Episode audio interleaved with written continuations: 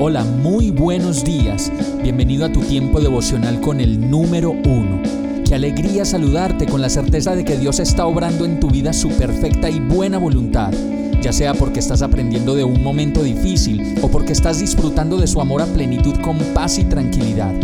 Llegó la hora de tomar tu Biblia, pues de seguro Dios te va a hablar, te va a reconfortar y lo mejor de todo, te va a dar las respuestas que estabas buscando. ¿Qué esperas? Vamos, súbete de una vez en este pequeño pero eterno vuelo devocional con destino al cielo.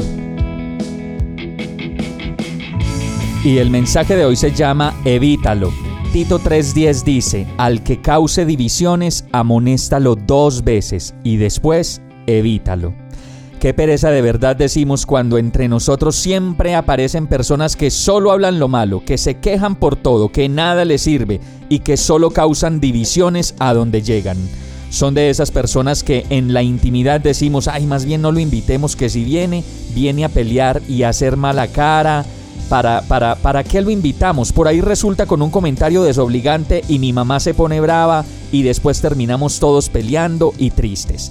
Esta realidad puede suceder en muchas familias y lo que dice esta palabra es que más bien, ya después de tanto intentar, lo mejor es dejarlo aparte y que Dios le enseñe y le cambie. Lo que nosotros no hemos podido hacer, Él lo va a cambiar. Eso sí, debemos orar siempre por Él o por ella, esperando siempre lo mejor y creyendo que Dios lo puede cambiar o la puede cambiar.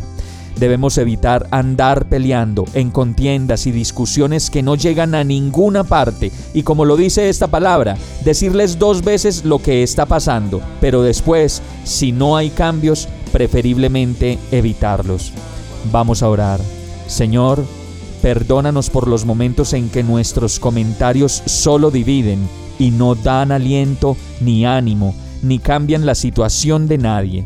Perdona tanta amargura y falta de perdón que habita en mi corazón y enséñame a ser una persona que una, que sonría, que diga cosas bonitas, llenas de aprobación y no de reproche, pues solo tú sabes todo y puedes llegar a cambiar lo que necesito que sea cambiado en mi vida.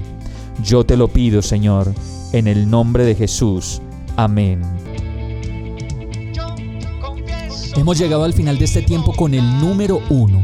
No te detengas, sigue meditando durante todo tu día en Dios, descansa en Él, suelta los remos y déjate llevar por el viento suave y apacible de su Santo Espíritu. Solo compártelo con quien lo necesite y ames.